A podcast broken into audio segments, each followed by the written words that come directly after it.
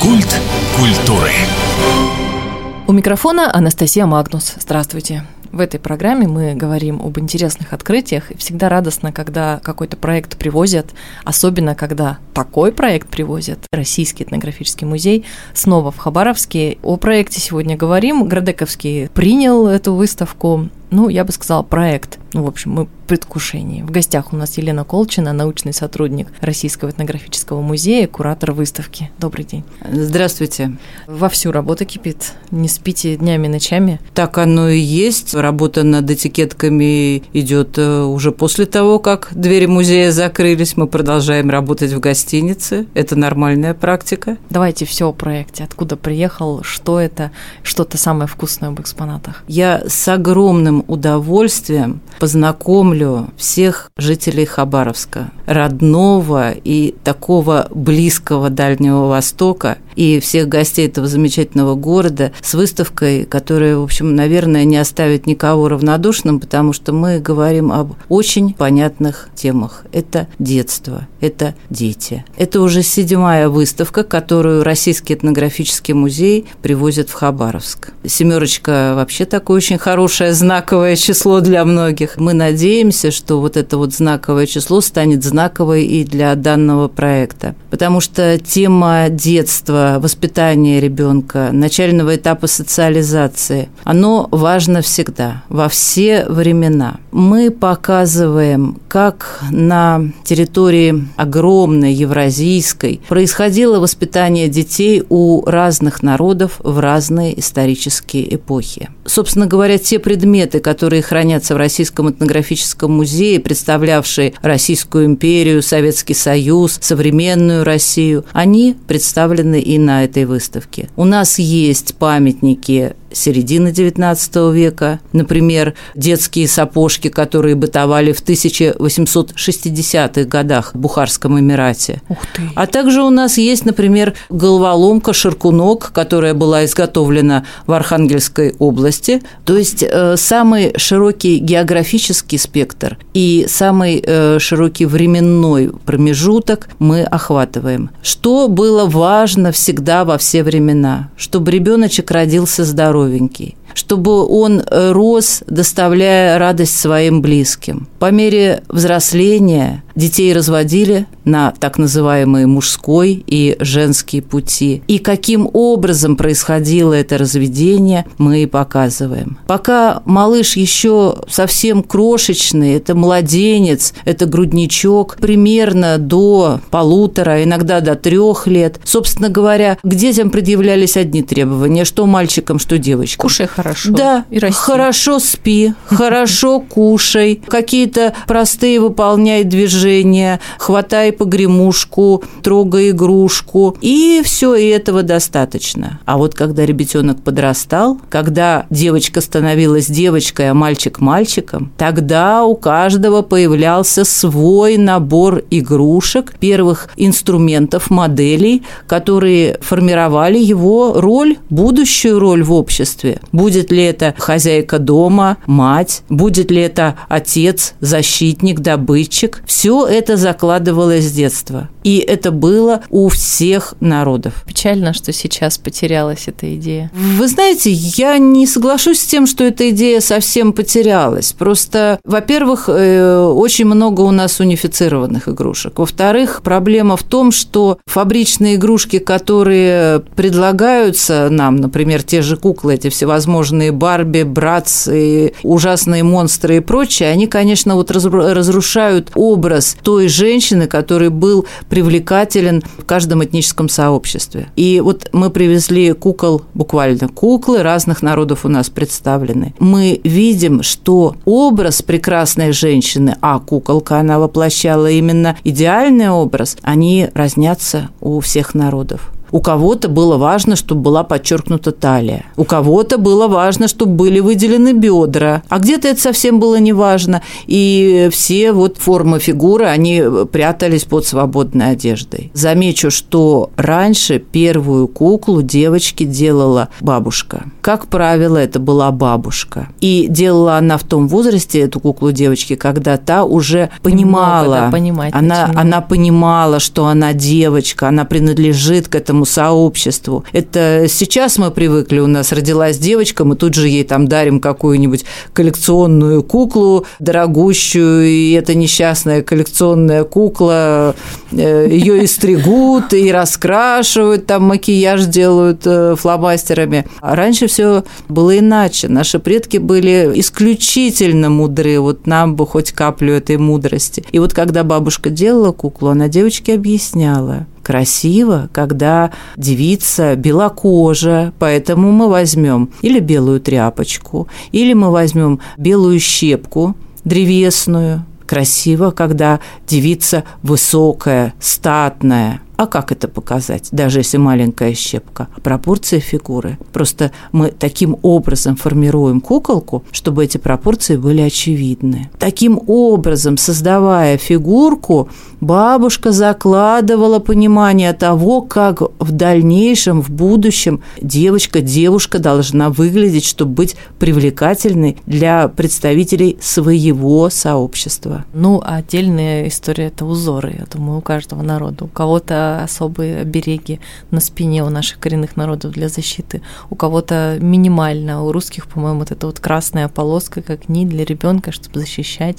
Мне кажется, у всех, да, с узорами связана особая страница. Э, традиционная культура, она, конечно, вся пронизана разными вот э, символами, которые выполняли магико-охранительную функцию. Если мы говорим вот о как раз культуре детства, то, безусловно, это будут и особые символы на одежде. Это будут разного рода подвески, нашитые средства, которые были призваны охранить уберечь малыша. Например, у нас на выставке представлена татарская шапочка, на которой закреплена бусинка каури. Такие бусинки, они бытовали у очень многих народов в культуре и даже на территории Европейской России. И считалось, что это, бу... эта ракушка, она выполняет именно функцию защиты. Поэтому у ребенка на шапочке такая ракушка присутствует, безусловно. У нас на выставке представлено некоторое количество оберегов, которые которые либо подвешивали на колыбель, либо крепили к одежде ребенка. В частности, у нас есть, например, треугольный оберег, который был характерен для многих народов э, Средней Азии. И вообще вот у мусульман бытовали такие вот обереги, тряпичный или кожаный треугольник, куда зашивалась молитва, например, какие-то суры Корана, которые вот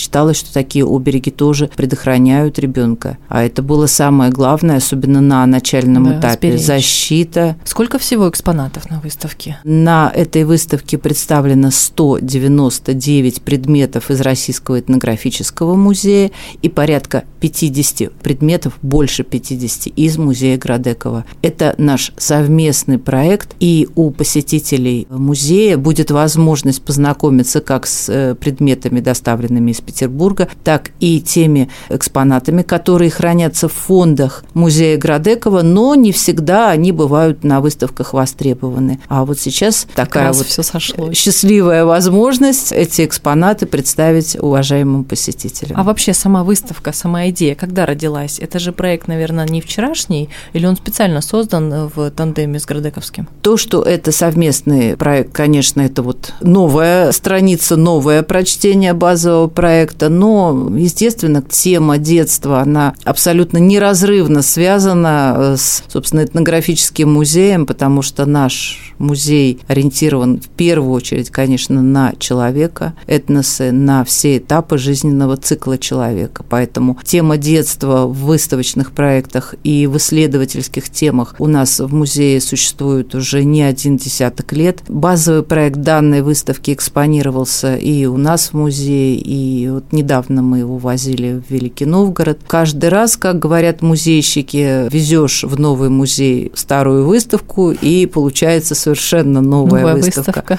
Вот так получилось, конечно, и в этот раз. Тем не менее, мы постарались, конечно же, сохранить ту структуру, которая была изначально. Мы показываем ранний этап взросления ребенка, то есть э, буквально от грудничкового возраста мы показываем колыбели, причем колыбели и реально специальные для ребенка, и колыбельки кукольные. Они как бы дополняют вот эту вот колыбельную тему. Погремушки, разумеется, обереги, о которых я уже сказала. Можно увидеть деревянный рожок, из которого ребенка кормили в Архангельской губернии в конце 19-го, начале 20 века. Вот есть такой финно-угорский народ, комизыряне, вот это им принадлежит. Можно увидеть грызунок, который использовали для того, чтобы облегчить ребенку прорезывание зубок у народов Средней Азии. У нас представлены игровые комплексы уже для подрощенных детей, а о девичьих куклах я сказала, и там, конечно, самое главное – это куклы для игры в свадьбу. У нас два таких комплекса будет показано, причем один из них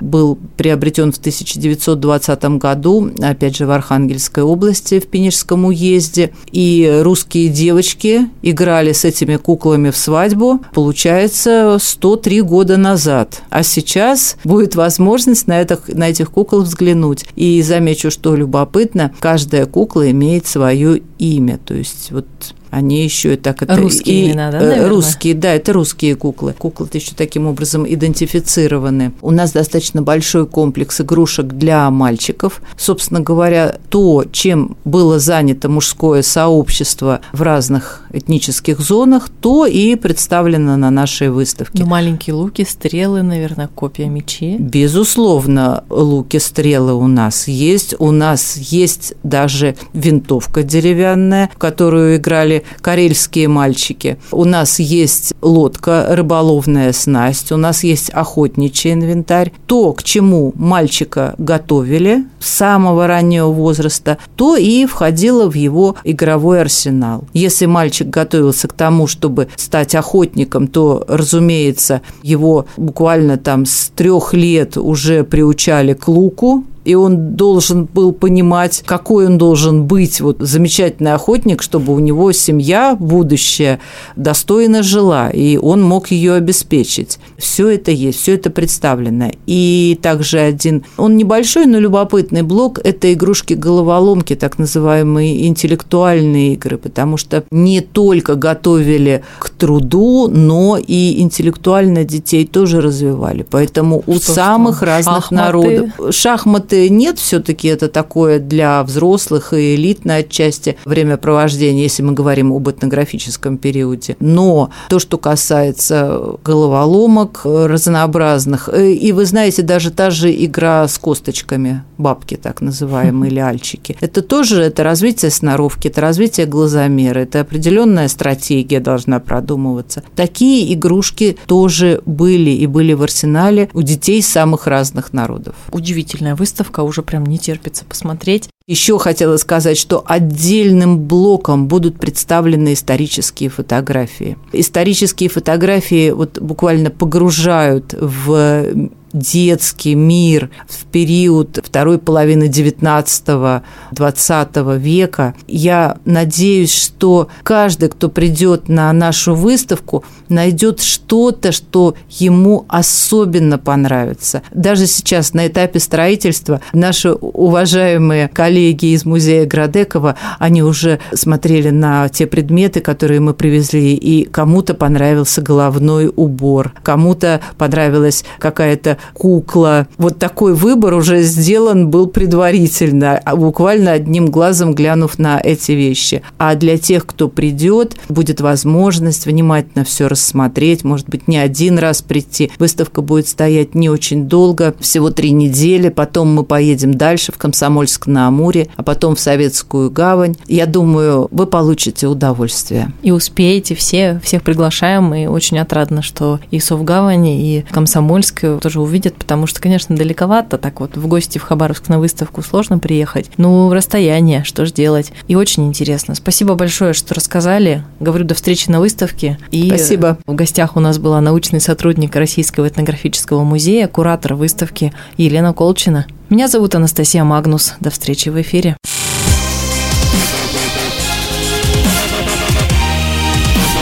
Культ культуры.